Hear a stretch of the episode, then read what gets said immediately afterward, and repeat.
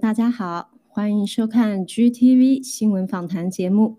今天是二零二二年一月十日，星期一，现在是美东时间早上八点半，我是主持人 Kate。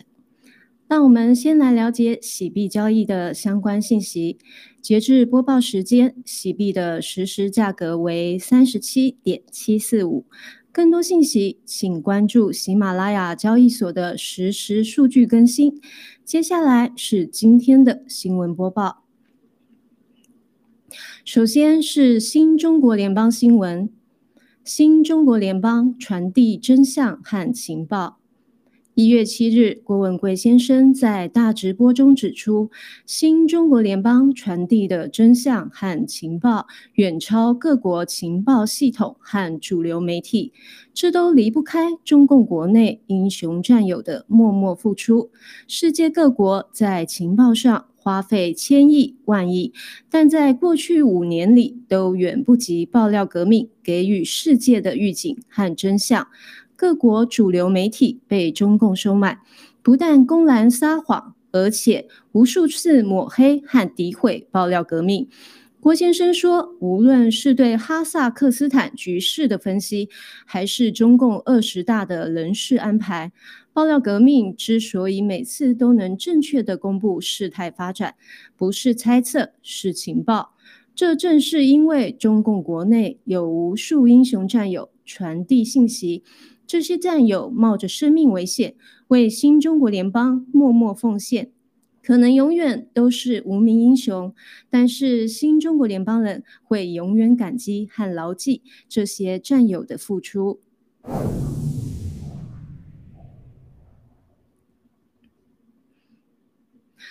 子有所教，老有所养，是新中国联邦的基本愿景。在一月九日的大直播中。郭文贵先生讲述了灭共以后，中国社会一定要恢复少有所依、老有所养的社会。郭先生说，中共国的养老金问题是一个伪命题，传宗接代是人类的基本权利。即使在春秋战国时期，税负很重，最首要解决的也是少有所依、老有所养。这是中华民族几千年的文明传承。但在中共国，老年人既死不起，也活不起。养老金本来就属于民众，却被共产党利用，成为统治的工具。郭先生明确表示，新中国联邦灭共后，第一要恢复正常的家庭伦理、社会道德；第二，教育是最紧迫、最重要的事，也是法治、信仰、良知的基石；第三。公民到五十岁以后，由国家负责养老，衣食住行、治病送终全部免费。建立洗币洗联储，就是希望能在未来优先让孩子和老人受惠，老年人可以自己选择养老的方式，并且鼓励老年人工作和发挥娱乐，社会形成敬老爱老的风气，让老人更有安全感，活得更有尊严。这是新中国联邦的基本愿景。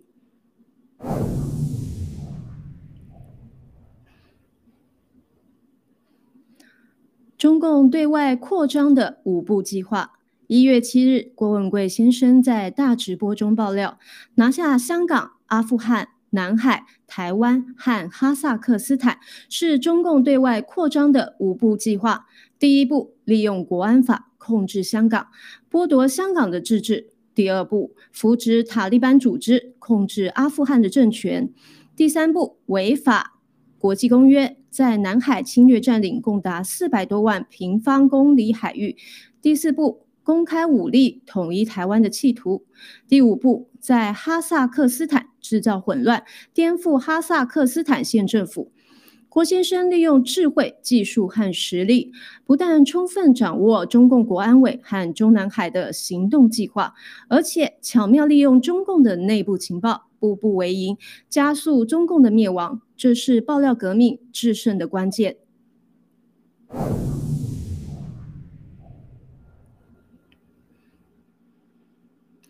哈萨克斯坦成为中俄和美欧的战略必争之地。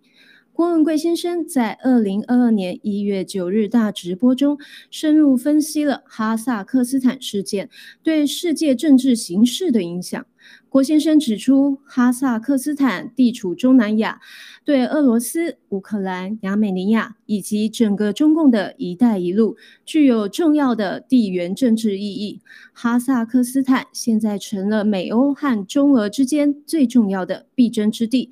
对俄罗斯而言，当普京面对乌克兰的时候，如果失去了哈萨克斯坦和纳扎巴耶夫这股势力，俄罗斯会比前苏联解体还要惨烈。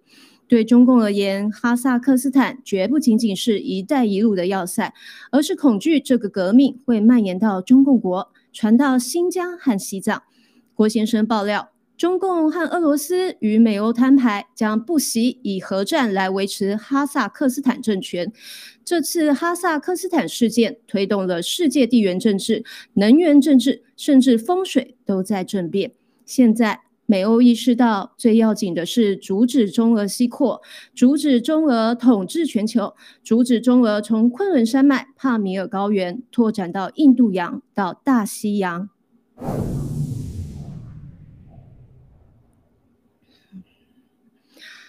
中共病毒和疫苗的疯狂一定会被停止。在一月七日大直播中，郭文贵先生再次揭露中共病毒和疫苗的谎言，并强调疫苗强制进入最后的疯狂阶段，但在今年一定会被停止。郭先生说，在病毒起源无迹可寻的情况下，各种疫苗却在短时间内被推出，而且疫苗成分拒绝公开。各国的科学家和公共卫生机构泯灭良知，将本应以预防感染为目的的疫苗篡改成了预防重症。对疫苗接种的定义，从一针、两针管用，到三针、四针才管用，再到每个月、每年都需要打疫苗。各国政府纷纷推出疫苗强制令。软硬兼施，强制民众接种疫苗，而且政府机构和疫苗生产商不用负担任何法律责任，却让被迫接种者自负全部的责任。目前八九成中共病毒的感染者都是接种过疫苗的人，但是各国政府视而不见，继续推行疫苗强制令。这些谎言和疯狂的举动难以掩盖中共病毒疫苗导致的灾难。更多民众已经意识到病毒的真相，并且用良知和勇气反抗疫苗强制令。因此，疫苗强制令并没有在哪个西方国家真正成功的实行，而且最终一定会被停止。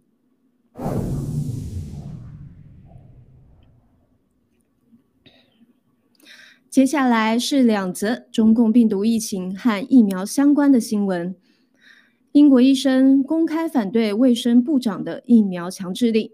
一月八日，英国媒体播放的一则视频显示，英国卫生部长萨吉德·贾维德近日访问伦敦南部的国王大学医院，询问重症的监护病房医护对国家卫生系统工作人员强制接种中共病毒疫苗的意见。据悉，英国已经通过的有关法律，自二零二二年四月一日起，除非获得豁免，所有 NHS 工作人员都必须接种中共病毒疫苗，否则会被开除。一位自疫情爆发以来就在诊治中共病毒的麻醉医生史蒂夫·詹姆斯表达了强烈不满。他强调自己感染过中共病毒，已经产生了抗体，并且在工作中也得知接种疫苗根本无法产生抗体，也无法阻止病毒的传播。他的一些同事也和他持有同样的观点。他还强烈质疑了未接种疫苗的医生被开除的合理性。虽然卫生部长并未明确表态放弃疫苗，但是同意将请专家对疫苗的需求情况进行评估。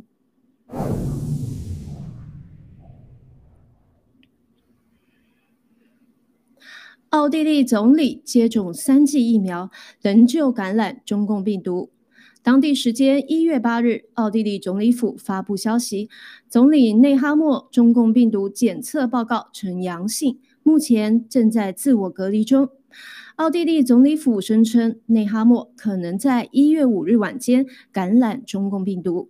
证据是，当天他和维安特勤团队的一名成员接触后，该保镖于六日确诊。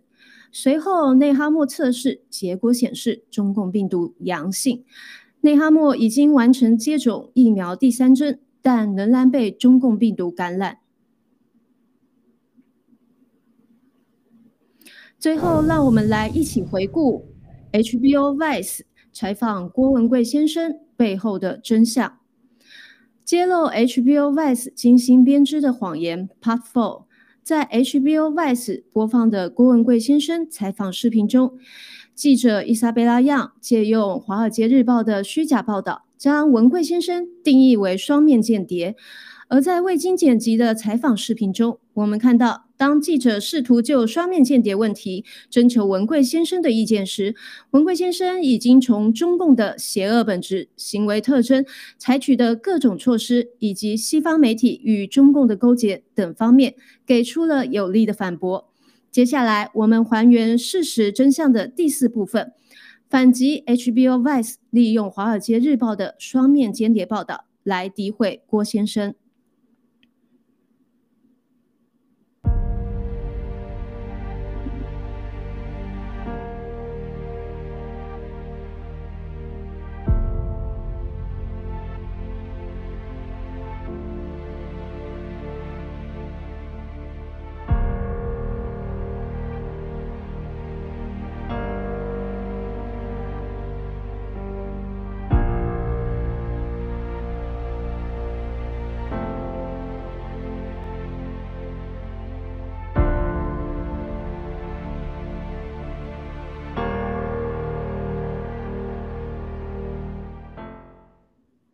Guo was once one of China's richest real estate moguls. With high level corruption charges looming, he fled the authorities in Beijing.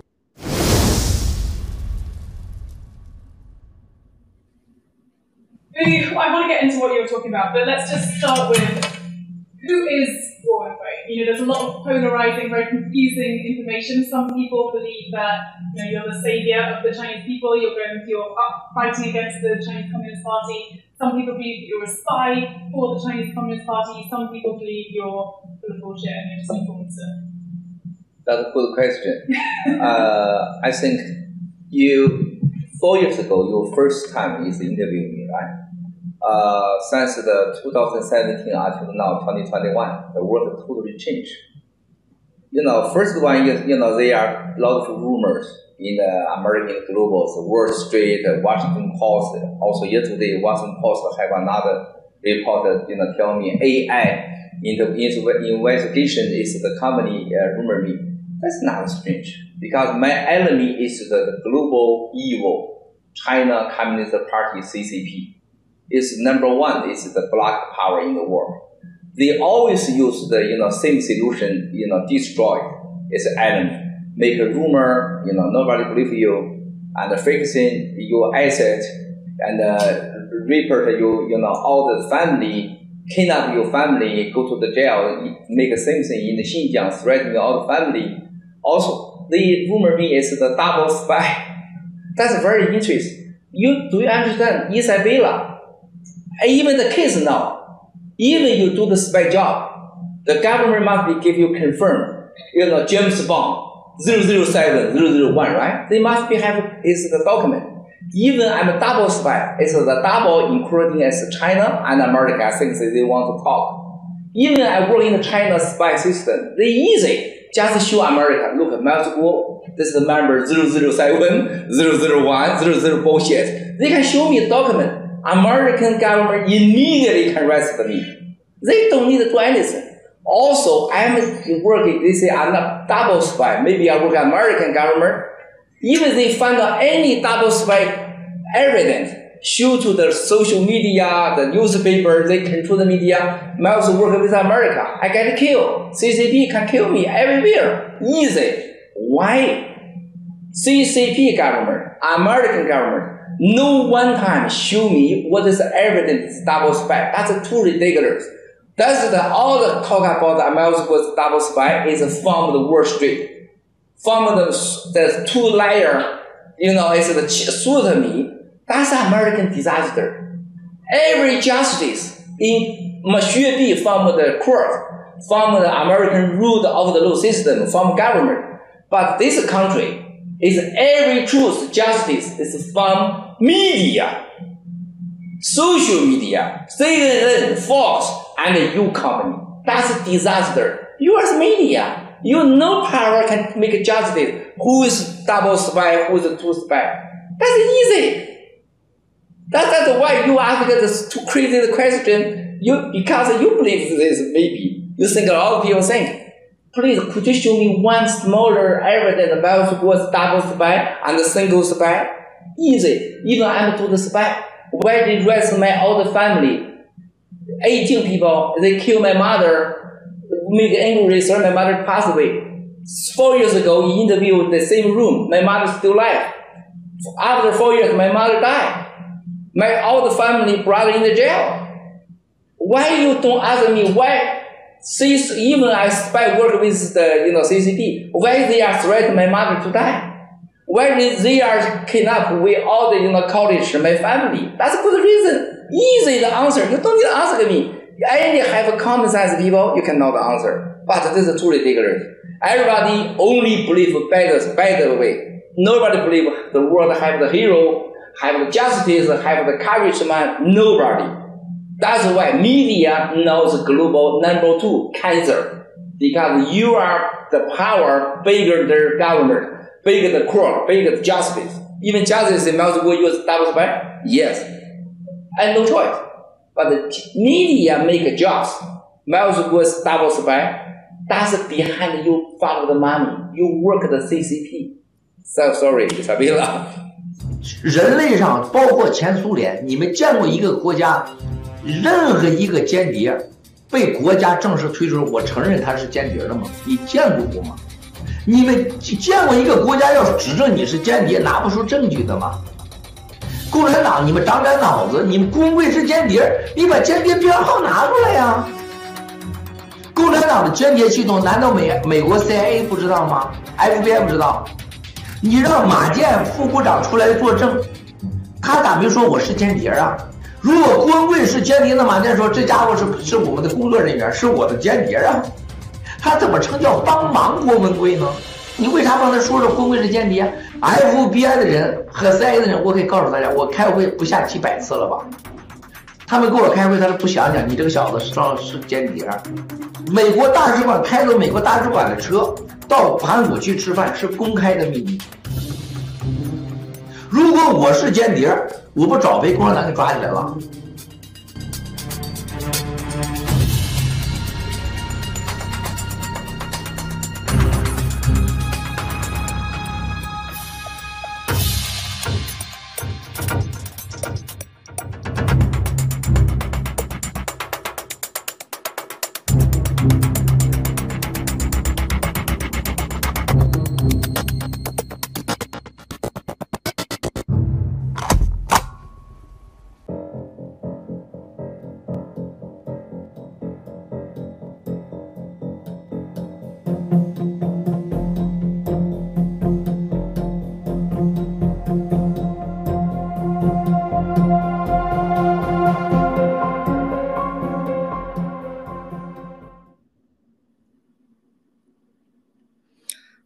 回来，以上是今天的新闻播报内容。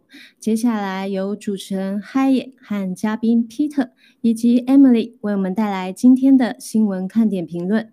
精彩节目就在后头，请不要走开。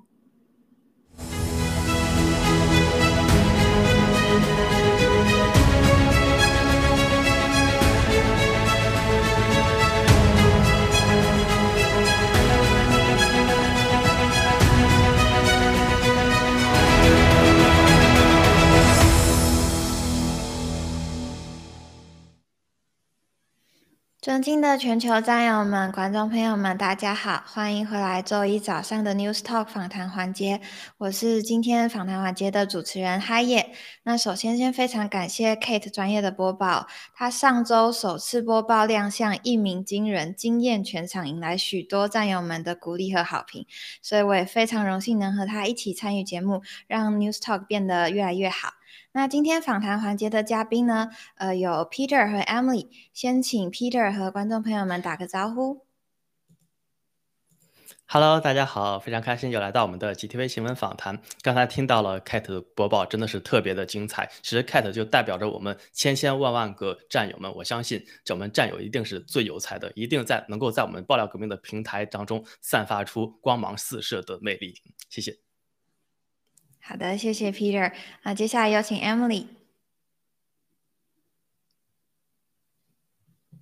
啊，Emily，您的声音好像要您再尝试一下吗？这样子可以吗？不好意思，我这个呃有一点问题。嗯，好，那呃再重新跟大家就是呃打个招呼哈，喜也好，Peter 好。然后，呃，刚刚那个 Peter 已经把我要赞美 Kate 的话讲完了，那，呃，我们就开始直接 新闻访谈好了。太久没来了，不好意思，可能太激动了，所以刚刚忘了开麦。好，谢谢，我们非常欢迎 Peter 和 Emily。那我们首先呢，要先来和两位嘉宾谈一下，呃，加密货币的新闻。先有请导播播放第一个新闻的画面，谢谢。那这个第一则新闻呢，其实我们就是要来讨论的是，呃，帮中共国囤积了大量黄金，但是现在呢，被迫逼着上缴的哈萨克斯坦。那哈萨克斯坦呢，近日发生了因民众不满燃价。呃，价格飙升引发了大规模的示威暴动。那总统呢，托卡耶夫解散内阁各部会，并宣布进入为期两周的紧急状态。全国哈萨克斯坦全国的呃网际网络呢都被封阻。那其实他们当时断断网的那个用意，主要是要阻断示威者之间的联系。但是断网之后产生的后果却扩散到其他的领域。在一月五号断网之后呢，多达百分之十五的网络离。线导致 WhatsApp、呃，还有 Telegram 等社群媒体呢，完全没有办法使用。同时呢，很有趣的是，它也呃断网的后果，其实也影响到了比特币的价格重挫。因为呃，大概全球百分之十五的比特币矿工呢下线，因为这次的断断网事件。那隔日呢，一月六日，我们就可以看到比特币跌破至四万三千美元的关卡。呃，这其实算是这几个月来的低点了。那观众朋友们可能会想说，哎，哈萨克斯坦它国内境内不平静，为什么会影响比特币的价格？那在比特币的世界中呢，哈萨克斯坦呢算是一大强国。根据剑桥大学呃替代金融中心的调查，二零二一年哈萨克斯坦成为全球第二大比特币的挖矿国，仅次于美国。那首先就想先请啊 Peter 来和我们分享一下哈萨克斯坦到底具有什么样的优势，它可以让它成为呃加密货币挖矿的前几大国呢？嗯，我相信很多人看到这个新闻就感觉惊掉了下巴，没有想到这个呃，感觉这个印象中比这个这个好像没有什么太大的这个地缘影响力的哈萨克斯坦，它竟然在这个比特币挖矿领域占有这么重要的地位。但其实这个地位它不是说这个一开始就是这样的。其实像比如在这个二零一九年下半年的时候，那哈萨克斯坦的这个呃比特币的算力占全网占力的只有啊全网算力的只有百分之一左右。那其实是就是因为这个 CCP 它。这一连串对于这个 C 这个啊比特币以及这个挖矿产业的封杀，就迫使这个大量的中国的矿工就转移到了其中一个非常重要的地方，就是哈萨克斯坦。哎，也是真的是拜中共所赐，所以让哈萨克斯坦突然之间就成为了这个世界现在就是第二大的比特币挖矿中心。但是呢，我们讲啊，这些矿工也真的是非常惨，因为为什么呢？因为大家知道，就矿工啊，你这个是一个非常。具有这个产业密度的行业，因为你要修建特别大型的矿机矿场，这个需要投入的这种固定投资是非常非常大的。那 CCP 一纸封这个封令，就让这些矿工真的是成为了啊这个落魄的这个啊就这种流亡的这种人呢。就必须要把自己的这个矿机这个产业去想方设法找到一个新的这个安全的庇身之所。那这种这么大型的啊，这个就密集型的这种产业，你其实说实话，远隔重洋，这个就去到这个美国这边，其实这个耗费的成本是相当大的。所以其实部分的，比如尤其是像在新疆的矿工，可能就想转移到这个邻近的国家，那哈萨克斯坦。自然就成为了一个非常重要的这个首选之地。那因为它当地的这个呃能源也是比较的廉价，因为大家知道哈萨克斯坦也是这种所谓的能源中心嘛。那它的这种煤炭产业，它其实这个是就煤炭的这个发电啊，是占据着非常重要的一个比例，也是能够给这些矿工带来一些比较廉价的这个用电的资源。但是呢，其实我们看了这个最近这些新闻，那就是因为这哈萨克斯坦也是政局不稳。那就迫使这些矿工可能就要再次的流亡，这让我们就不禁就是感慨呀。那就哪怕说像挖矿这样的产业，就也是你需要有一个这个政策比较连贯，有这种民主法治的制度，你才能够保障你这个产业能够持续下去。不然的话，就算你因为这些集，因为一般这种集权国家嘛，它这个用电的资源，尤其是给这种啊像矿工啊这些，就是给可以给他这些国家带来一些外汇收收入的啊这些产业，它都会有一些这个政策性的，或者说这个地方官员是。比较鼓励的，但是呢，一旦出现了这种不确定的这种政局的因素，就会真的让你整个产业变得血血本无归。所以，即便是说美国距离中共，对吧？这个隔着一个太平洋，但是呢，还是非常多的矿工就宁愿啊，我就。不要把这个运费省了，我就直接去美国一劳永逸。虽然美国的各种生活成本，对吧？这个人才的成本，包括用电的成本，其实都不低，但也并不能够阻碍美国成为现在全世界第一的这个啊挖矿的大国。那更不用说这个现在整个加密货币的交易量第一就是美国了。所以让我们真的想啊，这个民主制度、法律的这个体系，真的是。这让一个国家的商业文明达到新的高峰的啊一个必经的这个这个路径。那我们任何说是想要去弯道超车呀，想要去啊所谓的什么集中力量办大事呢？那最后的结果就是一地鸡毛，就是大家根本就人心不稳，根本就没有办法就产生这个持续的创新和持续的产业的连连贯的这种啊提升。嗯，谢谢。好的，谢谢 Peter 的解答哦。那我第二个问题呢，其实是有关于呃哈萨克斯坦它这次的动乱导致呃互联网或者是电信的不稳定嘛，就大就停电然后断网，然后报道中还提到了就是燃料价格的提升呢。那这这次的事件，您呃，我想请请您分享一下，您从这次的事件，您是不是有看得出来是呃，比如说加密货币的一些呃劣势？它非常的需要能源，那万一能源不稳定的时候呢，这个加密货币就会呃也是会受到波及。那其实啊，这个我觉得是一个误区，因为比特币真的是太热门了，那比特币相关这种挖矿呢也是变得家喻户晓，那大家就把挖矿和加密货币连在了一起，但其实呢。加密货币并不一定非要挖矿，而且现在是越来越多的加密货币就去摒弃了这种挖矿的形式。你像我们的喜马拉雅币，就根本不需要用这种啊消耗巨大的这个能源的这种挖矿的模式。那其实挖矿它的本质是什么呢？它本质其实是整个这个一个加密货币的系统，它的这种呃转账的验证和这个交易的处理的一个模式。因为这个就就这种。你虽然是一个去中心化的一个结构，但是总要有人是帮你处理。那如果是一个中心化的，那自然就是一个啊，这个中心化。你像支付宝的这种啊，这个蚂蚁金服的这个公司，它帮你去处理啊所有的这个交易的记录，做这个交易的验证。而这个所谓的去中心化的加密货币呢，啊，就由啊这个矿工来去负责。而矿工呢，就是通过竞选出来的。那你想当矿工，你你不是说你想当就能当的，你就是需要通过挖矿的方式去竞争。那你获得了。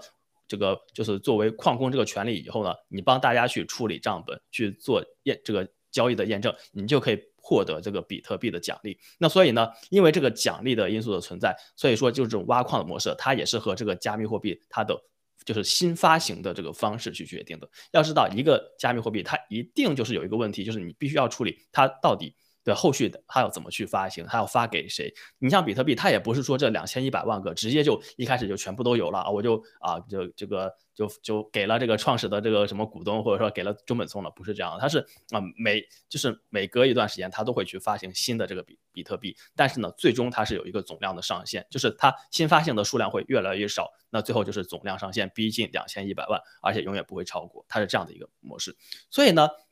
那我们就要想，那为什么我要通过这个挖矿的方式进行呢？要耗费这么大大的这个电力？这个其实呃，在很多人看来，它完全是一个 bug，是一个非常偶然的因素。为什么？这样说回这个比特币的创始者中本聪，他当时就是想用一个很，因为他的这个理念就是去中心化嘛，他就想我的。比特币的发行的方式，以及这个交易的处理、交易的验证的，就这所谓的这个矿工的这个这种见证人的啊这个参与，它也是一个去中心化的方式。那中本聪就想，那其实啊每个人都有家用电脑，对不对？那我干脆就让大家都就用自己的这个笔记本电脑或者说家用电脑去啊做这种挖矿的这个形式。那其实根本不需要耗费很多的资源，你就可以去参与到新的比特币的发行的这个啊这个参与中，以及这个。这个交易的验验证的这个模块，那你就获得这个奖励，然后你让整个啊网络有一个稳定的一个运行啊。但是它的这个模式呢，是一个激励，是一个竞争的模式。就是呢，如果参与的人越多，那你这个比特币就越难挖。就你想当矿工嘛，那但是每一段时间，它的矿工只有一个人来担任，那你。你比如说，你十个人去这个竞争，那当然你每一次竞争成功的几率可能就是十分之一。如果大家的算力都是一样的话，那如果现在是一一万个人去这个啊竞争这个矿工的职位，而每个人他都拿着一百个这个家用电脑去算，对吧？那就肯定你这个这个机会就大幅度的降低，那整个挖矿难度就升高了，而且整个能耗都是升高了。但这些能耗完全就是一个为了竞争而去存在的一个形式，它没有任何一个。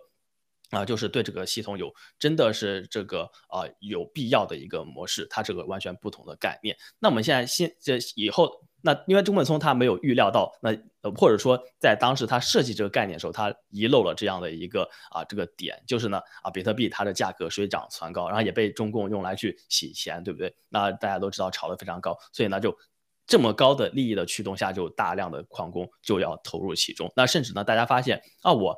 后来我用显卡，其实比用 CPU 挖矿要能够这个效率提高几千倍。那后来大家又发现，哦，这个专用的矿机又能提高这个，甚至提高几百万倍，甚至更高的这样的一个数量级。那当然，这个耗费的电量也就是水涨船高。所以呢，做一个这个 bug，那怎么样去解决这个问题呢？很简单，我就不用这个方式，我用别的方式。你像我们洗币，那就是我们直接通过这个啊这个公开的市场上的贩售，以及啊我给一些。呃，比如说对于我们这个战友，我可以可以打这个七折八折的优惠之类的啊，包括我们对这个对灭共事业有帮助的，是是或者或者说是这个墙内的同胞，就是墙内默默无闻的这个奉献的战友啊，我以后的这个洗币发行当中，我我可能也会对给这些啊我们的战友一部分，就可以通过这种啊这个政策激励导向制的这种啊这个给予。或发行去解决这个问题，当然也可以有一些其他的方式啊，这个就在此就不细不去细讲了。所以就是说，这个挖矿的模式其实现在已经变成说是在加密货币领域是已经一根 out 的这样的一个模块，就要要被这个越来越多的舍弃。我们相信以后真正主流的加密货币啊，绝对不会采取这种挖矿这种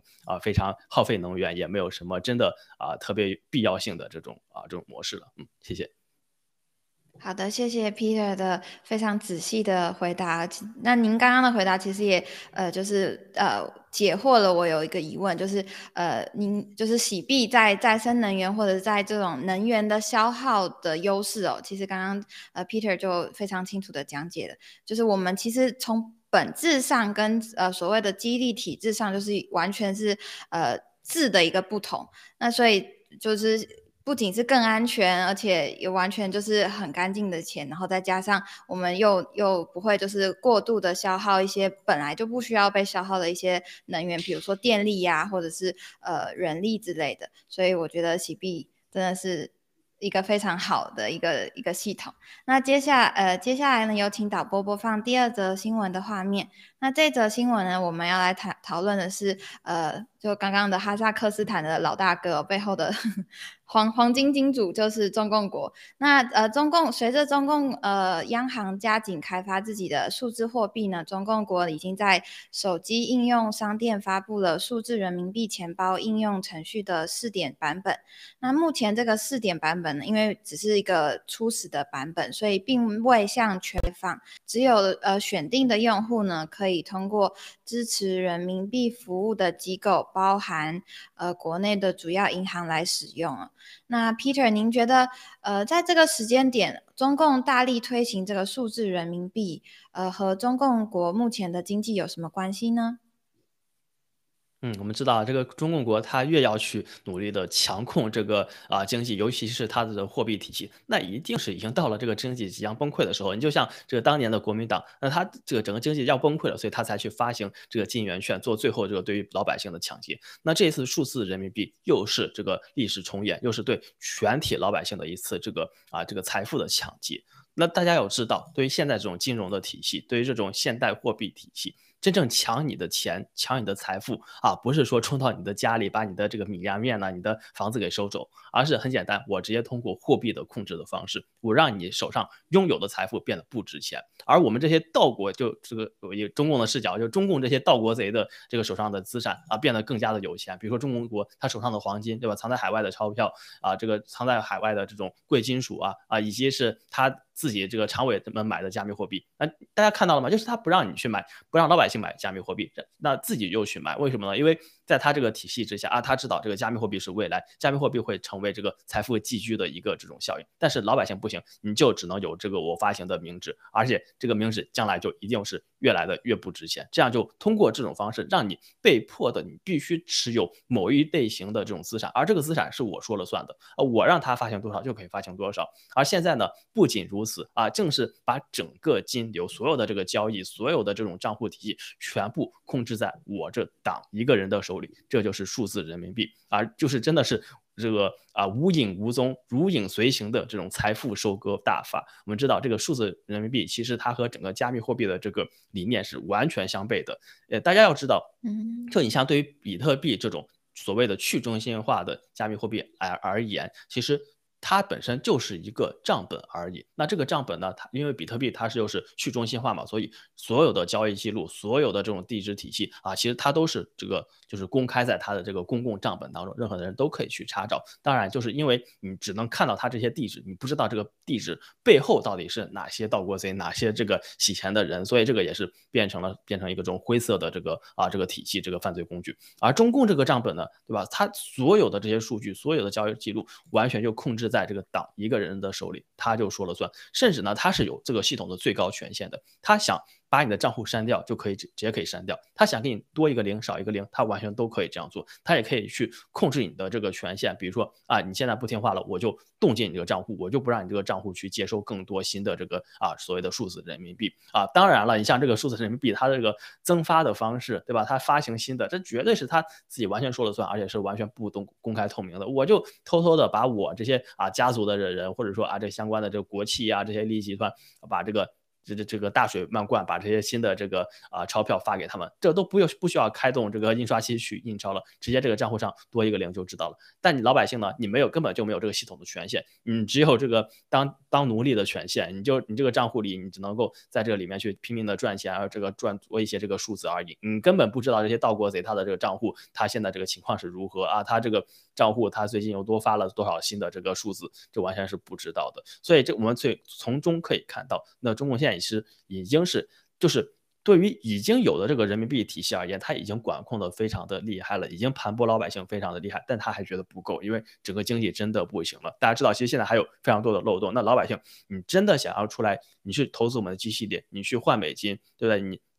你把这个国内辛辛苦苦打拼的钱，你去这个换成换成这个各种各样值钱的这种啊，这个保值增值的财富的这种形式，你放到海外，这完全有有一百种这个这个模式。但以后呢，你通过如果大家所有的钱都是这个数字人民币，你就真的可能就啊这个口子就被就被这个中共盗国贼给堵住了啊。所以我们看到这个真的是中共最后的一个挣扎。那这个就也是意意预见着整个中共的这个金融体系和货币体系的这个断裂。啊，这个倒大厦的倒塌已经是真的这个迫在眉睫了。嗯，谢谢。好的，谢谢 Peter，刚刚分享的非常好。就如您所说的，就是不管是目前的人民币，或者是呃纸币，或者是即将他们现在大力推行的这个数字人民币，它其实就就是你老百姓的钱，完全不是你的钱。就是不管是什么形式，到最后呢，就是党说了算，党让你呃用什么形式来支付。呃，你你钱包里面有多少钱都不是你的，全部都是党的，这是一个非常邪恶的一个呃体制跟一个呃金融的一个系统，嗯，和和西方社会的是完全不一样的。那接下来呢，呃，有请导播播放下一则呃新闻的画面。那呃，这则新闻的画面呢，其实我们要来讨论的是呃，共享经济结合加密货币的呃形式未来可能的发展性。那呃，在线的租贷巨头呢，Airbnb 的首席执行官在社交平台透露，接下来 Airbnb 可能会增加加密货币支付，因为公司收到大量用户提出想要用加密货币作为预定住宿的付款方式。那么自二零一三年以来呢，Airbnb 已经处理了价值约三千三百六十亿美元的付款了。未来 Air Airbnb 的呃加密货币的支付阵容呢，肯定不会仅限于一一个或两个代币的形式了。那关于这则新闻，首先我想先请 Peter 和观众朋友们分享一下什么是共享经济，为什么共享经济在呃这个商业模式能够在至少是在中共病毒疫情呃疫情之前呢有非常快速的增长。嗯，好的，非常感谢企业啊。什么是共享经济啊？这个啊，其实我相信很多战友都已经非常的了解，因为这个在早在这个过去的这个这几年当中，这个整个这个商业的模式已经是变得说这个进入到这个千家万户，我们日常生活可能都真的离不开共享经济。比如说啊，最常见的我们去打车，我们现在用 Uber 去打车，对不对？那你在没有 Uber 之前，我们是怎样怎样去打打车呢？如果你自己不开车，你没有车的话，你必须要去。中这个出这个出租叫出租车嘛，对吧？这个那出租车呢是有这个牌照制度的啊，它是有出租车公司啊，它有这个政府颁布的这个牌照，但它总量就是那么多，然后每年新发的也比较少，那所以呢，这就变成是一个垄断的生意啊。那有牌照的就值钱，你像在香港的出租车，一个香港出租车的牌照，这个要价要一千多万美，这个一千多万港币。这这是相当夸张的，那至少也是大几百万这样的一个数字，那就变得说那些司机啊，这个出租车公司那就完全态度蛮横，然后给你多收费啊，给你绕路啊，你却无处可投诉。啊，因为公司就那么几家，甚至就那么一家，那哪怕说是几家，那可能背后也是这个同一个大老板，都是这个互互相去勾兑的，所以呢，这个消费者你完全没有任何的这个啊这个权益的保证，因为我们知道整个市场你竞争的越多，才能够体现出它的这个活力，才能够去保障消费者嘛。那有了共享经济以后，有了 Uber，OK，那任何一个有家里有车的人都可以成为这个出租车司机。所以呢，啊，我我我我我现在遇到了一个出租车司司机，或者说我现在遇到了这个车主，那。他在我，他服务态度蛮横，他去绕路什么的。OK，那我以后就不选他了，我去选另外一个人，对不对？那当然，这个里面会存在一个问题，就是那我到底要怎么找到这样的一个这个共享经济的这个共享服务的一个提供者呢？对不对？我总不能大这个大马路上去喊说，或者说我在这边招手，那那现在停停下来这辆车，我怎么知道它不是黑车呢？我怎么知道它是不是别有用心的？那就需要一些平台的这种保护的力量。OK，那这个共享经济的平台就就此诞生，而且它就会作为了一个这个付款的中介者，就是我现在搭搭了车了，那。那司机他担心说，那我下车我不不给钱，对不对？那我担心说，我提前付了钱了，司机去绕路，或者说啊，司这司机给我的服服务不好。OK，那这个平台就是说我先把钱给这个平台，那平台作为一个这个共享经济经济的一个小小的中介者啊，它的力量是比较有限的，但是呢，它嗯可以提供一些这个比较这种啊这个软性的这种中介的服务，然后就啊这个帮助让整个这个。流程变得更加的完善，让整个信用的成本啊，信任的成本变得这个更加的降低了。那我们那讲了这这个共享经济讲这么多，那为什么我们要结合加密货币来谈呢？大家知道，加密货币本身这个概念其实是非常反政府的，对不对？因为它它是反的就是现有的这个货币的体系啊。那就我们从这个比特币的这个创始区块的第一个区块就就可以看到，这个第一个区块就讽刺这个这个二零零八年这个金融危机的那。为什么说，其实，在早在好多年之前，就有这个很多这个投资金融的这个大佬，这个就是。就是看好这个加密货币这个领域，因因为大家要知道，这些投资大佬他通常也是相信这个现在这个体体系的。虽然这个体系不完善，这个体系有很多问题，但他相信说啊，这个现在这个政府的力量还是很大的。你不可能说颠覆现在的这个货币体系，你让一个投资者去颠覆整个这个这个现有的金融体系和这个啊货币体系，那这个真的是对不对？大就大家不要想太多，真的很少有人愿意这么做。但 是为什么说之前就加密货币就有这么大的吸引力，然后然后吸引了包括这个硅谷各方面的这个投资这个。风投的这个人士呢，其中一个非常重要，就是它这个模式是非常就和共享经济是非常像的。投资者他读得懂，他看得出以后的背后的商机。你像还是通过这个货币的形式，那我以前我去使用货币，那这有一个重这个天然的这个垄断机构，就是这个政府啊啊，他去印的钞票，我必须用他的这个钞票，对不对？那现在呢，我用加密货币，这个加密货币可以是啊任何一个加密货币，可以是任何一个私人发行的，甚至我自己发行的都可以。这就让啊整个。这个垄这个货币的垄断变得被被破除了。那另外就是说，像之前的这个啊，我无论说支付也好啊，各种类型也好，都是我必须通过一些这个垄断者或者一些中介。但是现在呢，我直接点对点的，比如说，哎，我现在我和喜爷，呃，我们现现在想用我们的喜币去做一些交易。那比如说喜爷他想购买我的一个这个镜头，对不对？那我就把镜头给喜爷，喜爷直接就通过加密货币的形式把往我的这个钱包账户里面打一个喜币。这这就完成交易了啊！我们就完全点对点就控制了，而且这个交易的验证这个模式，整个模式都是通过这个区块链分布式的结构进行的，没有一个这种啊像蚂蚁金服或者说这个啊中共国的央行这样的一个啊这个巨大无比的这个这样的一个啊这个中心帮我们去做这种相关的验证和这个交易的这种啊这样的一个处理啊，所以这个就是变得说就是呃，我觉得真的是。可以，可以，大家可以从中可以看到，其实加密货币它就是一个货币领域的这个共享经济。那当然，这个这里面肯定是颠覆性更大的，当然这个市场潜力也是更大的。因为你你说一个打车的这个行业都能够达达到这么大的市值，那对于一个货币而言，你想想货币的这个体系，这个这个整个市场有多大？那那外汇的这个市场可是这个体量可是远比黄金、远比全球的所有的这个股市加起来还要多的。好，那。现在呢，Airbnb 啊，以及一系一系列的这各种这个，其实这种 P2P 或者说这种啊这个共享经济的平台，它都开始去考虑支持加密货币了，因为这个两者是相同的。而且你本身你这个平台就是一个很软性的这种中介平台，你本身没有太大的权利，你就无非是这个用用户的钱先往你这边去存放着，然后你再给予这个服务的提供者。那所以，嗯。为什么不接受这个加密货币呢？那如果在用户现在都是使用日常的这种加密货币，而你这个平台不接受，那你就会被淘汰。那甚至用户真的这个私下去做这种，对吧？这个加密货币交易就可以了，就不要再去经过你这个平台。所以这种大势所趋，真的一个就现有的这些资本平台，它力量是非常非常渺小的啊。这个只能只能够去顺应这个这个潮流，而不能够去啊做出一些这个阻碍的动作。对，因为因为毕竟在这个体系当中啊，尤其是共享经济里边，你。表面看起来，因为平台的这个规模效应，因为整平台越大，你这个可以把更多的人连接在一起，创造的这个啊这个这个整个市场效应会更大，然后。提供的服务也也会越好，但它并不是一个行政垄断式的，也就是任何一个人、任何一个公司都可以去完全去复刻这样的平台。那一旦你本身这个平台作恶，然后你就像现在的推特、现在 FB 一样，那立刻就有别的平台超超越，就像我们的 GTV，就像我们的 G News、我们的 Get 啊，这个是同样道理。这也是再次印证了西方的这种民主法治啊、民主法治体系的伟大。就是嗯，虽然现在它也是有很多这种垄断，但是你这个垄断不是行政式的垄断啊，任何一个人都有权利、都有自由去超越他们。嗯，谢谢。好的，谢谢 Peter。那其实呃，这则新闻谈到了支付方式，我们也知道说，呃，今年的对于呃全球农场爆料革命和新中国联邦 H Pay 是一个很重要的一个呃需要各个农场去大力推广的一个项目。那所以我想请 Peter 在呃关于这个环节呃加密货币的环节，请您就是简短的分享一下呃 H Pay 为什么为什么现在这么重要，然后顺便分享一下您您在台湾推广的一个经验。谢谢。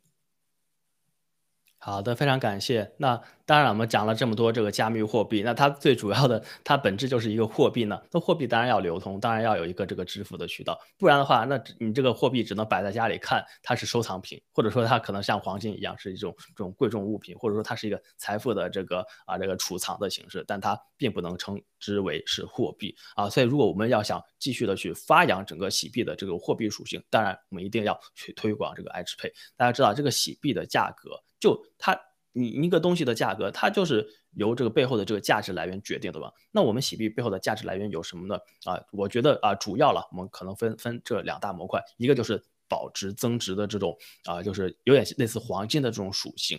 那另一种呢，当然就是流通，就是作为货币的这种属性。所以呢，我们去努力的推广 H 币，绝对对我们这个洗币的价格是有至关重要的这个作用。但是，而且不要忘了，其实这个背后归根结底，这个本质就是你的价值是由你这个货币的共识决定的。也就是越多的人认可你啊，你这个货币的价值或者说你这个资产的价格也就会啊变得更高。那大家怎么去认可我们洗币？那绝对是我们这个 H Pay 这个对吧？这个继续的去推广，去继续的去。让更多的人知道，那大家更多的人知道了啊，这个通过这个 H Pay 的形式知道我们这个整个体系，认可我们这个体系，当然我们这个啊共识就变得更加的凝聚，然后会这个扩散出更多的这种我们的受众，然后变得这个价格会更加的高。所以这也是为什么说我们现在全球农场，对不对？这个 H Pay 绝对是一个当务之急的这个重点的工作。那怎么样去很好的去解决这个啊，就是说完成这个任务呢？首先，我觉得说一定是。战友的力量是绝对是需要在这里面得到充分的调动的。就现在，如果你直接平白无故的你去啊，在街上你找一个商商家说啊，我推荐你去用 HP，可能他根本就不搭理你。但是我们战友们，对吧？这个大家有各种朋友，这个五湖四海的朋友，有各种各样的各式各样的产业，而且这个产业可能有的都真的大到惊人。那大家这些产业如果都支持我们 HP 的话，那。可以想象，我们 H Pay 那绝对是一个最起码这最开始的这个啊根基就打牢了，那就可以基于这个大家已有的产业去再去这个纳入更多的朋友啊，以至于说让这些陌生人也能够加入其中，因为他已经见识到了我们这个体系的力量了。嗯，谢谢。好的，谢谢 Peter 非常精彩的分享哦。那的确，H Pay 呢就是我们今今年的重中之重，所以也请呃战友们呃互相团结力量，然后呃都在各世界各地呢不断的推广。好，那接下来呢有请导播播放我们下一个要讨论的话题的画面。我们呃接下来呢，想要来谈谈呃 G 系列目前的火爆程度。那刚才和呃 Peter 聊了很多关于加密货币还有洗币啊、洗支付啊的话题。现在呢，我们呃通过目前在网络上我们看到一些现象，可以侧面的印证了 G 系列除了呃洗币、洗交所平台火爆的程度呢，呃还有呃比如说像 G Fashion 或 G Music，其实也是呃非常受到呃。很多人的关注哦。那首先，我们在画面中的左边，我们可以看到，目前在呃中共国的呃国内某宝的平台，已经可以看到 G Fashion 的仿冒服装了。那有请呃 Emily 来分享一下，您是如何看待这个现象的？好的，呃，这个呃这个出这个盗版的速度，就是在这个七个呃过文贵先生直播之后嘛，马上就有这个呃盗版版权的这个呃 G Fashion 的这种服饰。出来了，那也就是说有有这个有一部很大的一部分的人呢，他在关注着我们这个整个那个爆料革命，呃，关注文贵先生的这个所有的一一言一行嘛。那也就是说有很多人都可以知道，借由这个方式知道这个所谓的这个中共的这个真相。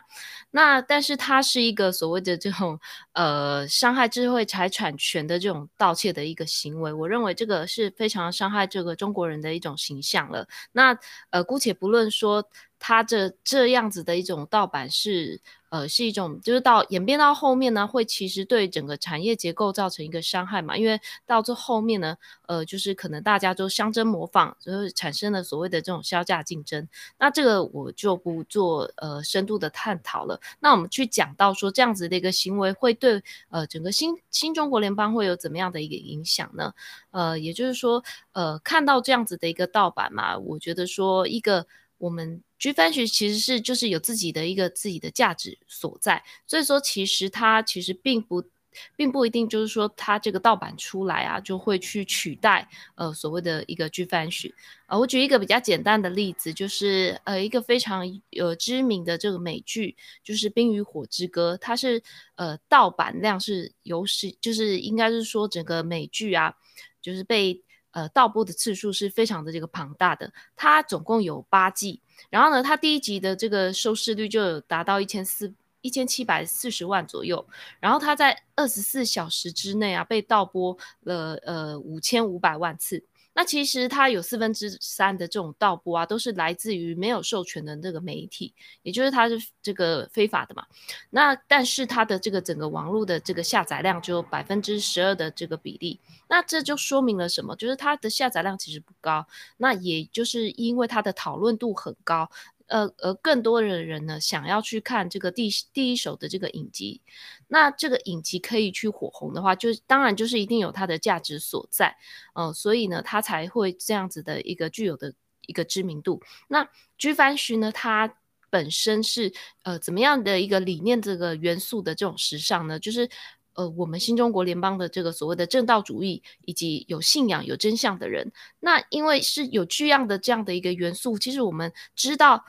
知道去翻讯的人，就根本不会去购买盗版的这种呃网络上的这些服饰嘛。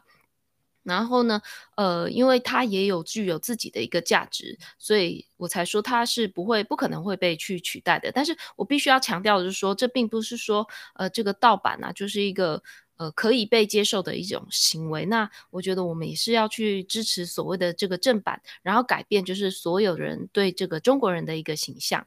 那请导播帮我放到下一张。然后下一张这个 G Fashion 呢，它使用的我就是稍微题外话讲一下，就是它使用的这个材质，这个文贵先生他多次有在这个大直播里面有提到，是用这个很知名的这个 Medalli 哦，它是一个这个皮革的这个供应商，那他后来后续是有跟这个所谓的这个呃设计师合作，所以呢就后来形成了一个比较高级的这个品牌。嗯，然后这用一个好的一个材质，然后提供这个舒适还有时尚，我觉得就是这个 G G Fashion 它可以不会被取代的呃另外一个理由之一。那我们还除了这个呃 G Fashion，我们还要看到这个另外一个就是 G Music，请帮我放下一张。这个说当这个我们的 H Going to the Moon 啊出来的时候呢，居然就是出现了非常多的这种版本。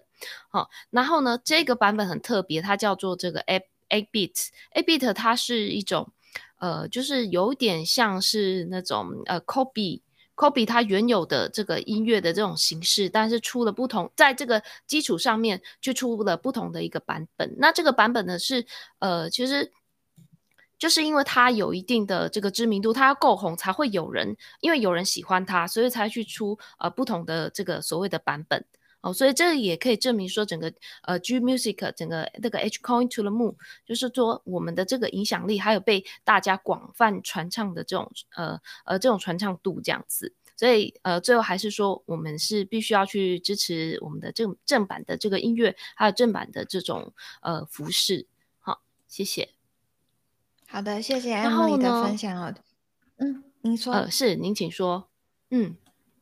哦，好，那所以我我想补充的是，就是呃，我非常同意刚刚 Emily 的呃讲的内容，我觉得她说的非常的好，就是呃，我为什么我觉得我们从这个刚刚的呃 G Fashion 跟呃 G Music 都有纷纷纷纷都有看到不同的版本出现哦，呃，就可以验证了我们现在 G 系列的火热的程度跟极高的关注关注率哦，才会才会有人想要去做一个呃另一个。模模式版本的诠释，但那我我我就觉得说，嗯，其实呃，我觉得说，如果仿冒品的本质是什么？它可能有可能是贪小便宜，或者是要呃所谓的华人就是很节省这个心态，或者是不劳而获的这个心态。但是同时，呃，就是通过这种呃仿冒品或者是盗版的现象，我们也可以看出来，其实呃。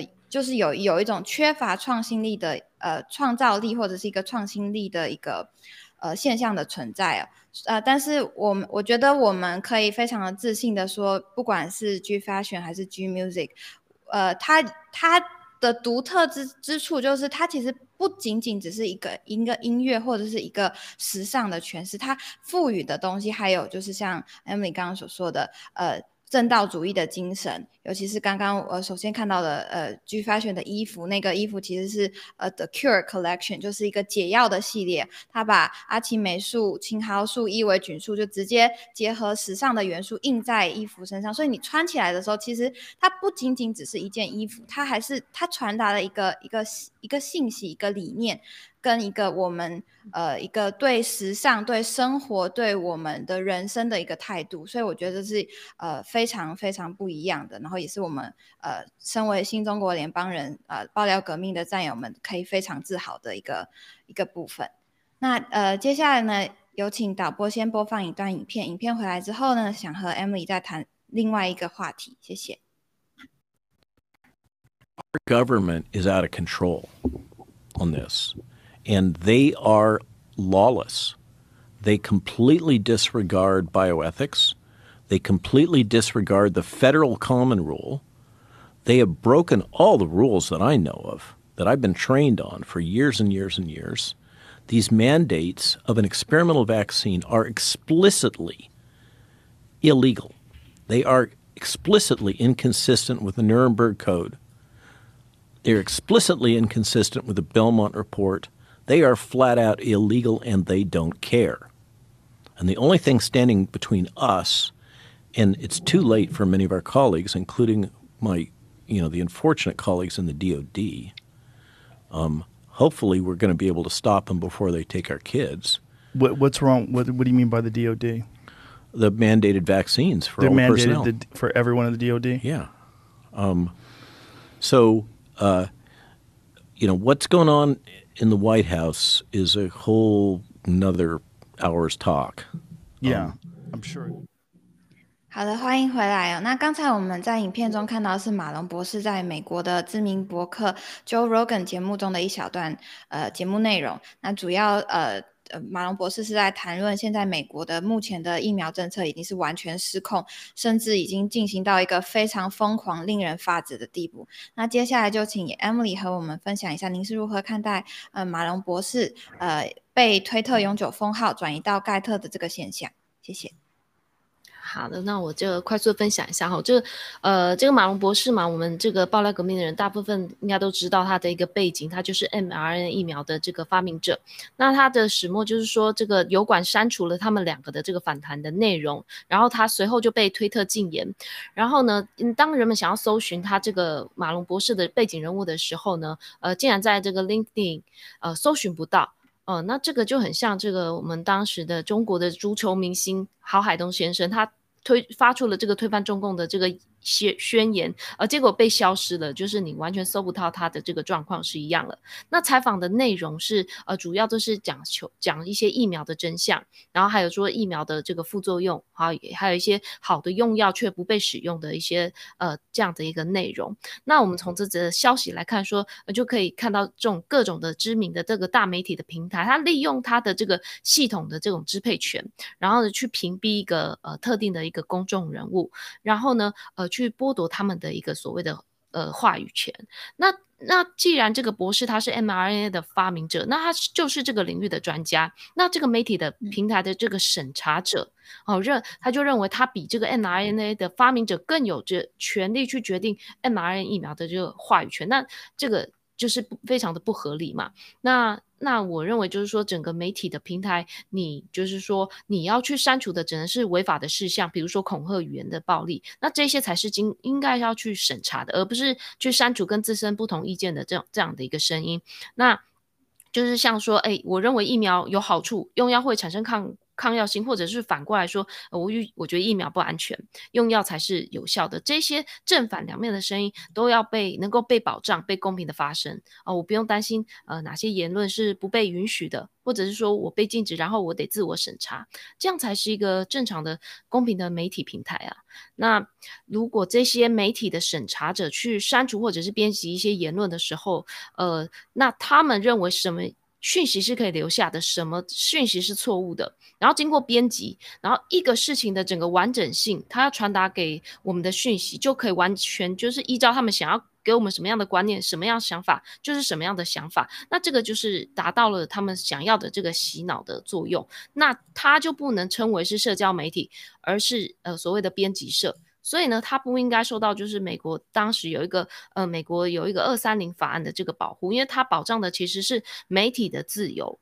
嗯，那这些科技巨头这样的一个状况啊，就呃，他们不断的在钳制这种个体户的这种言论，那这就就是一个讯息的垄断。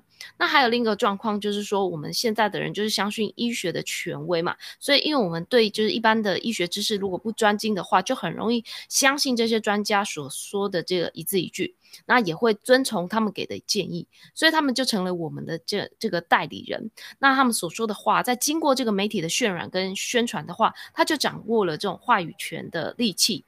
那即便说我们自己这边也有这个医疗专家出来说话，而且也验证了事实的真相，但是谁决定你的话是对或错的，并竟然变成了是是媒体，然后它可以进行就是对事实进行呃整个封锁还有掩盖，然后呃然后这样子的一个例子也很常发生，就是我们自己发现我们在搜寻文贵先生或者是班农的时候。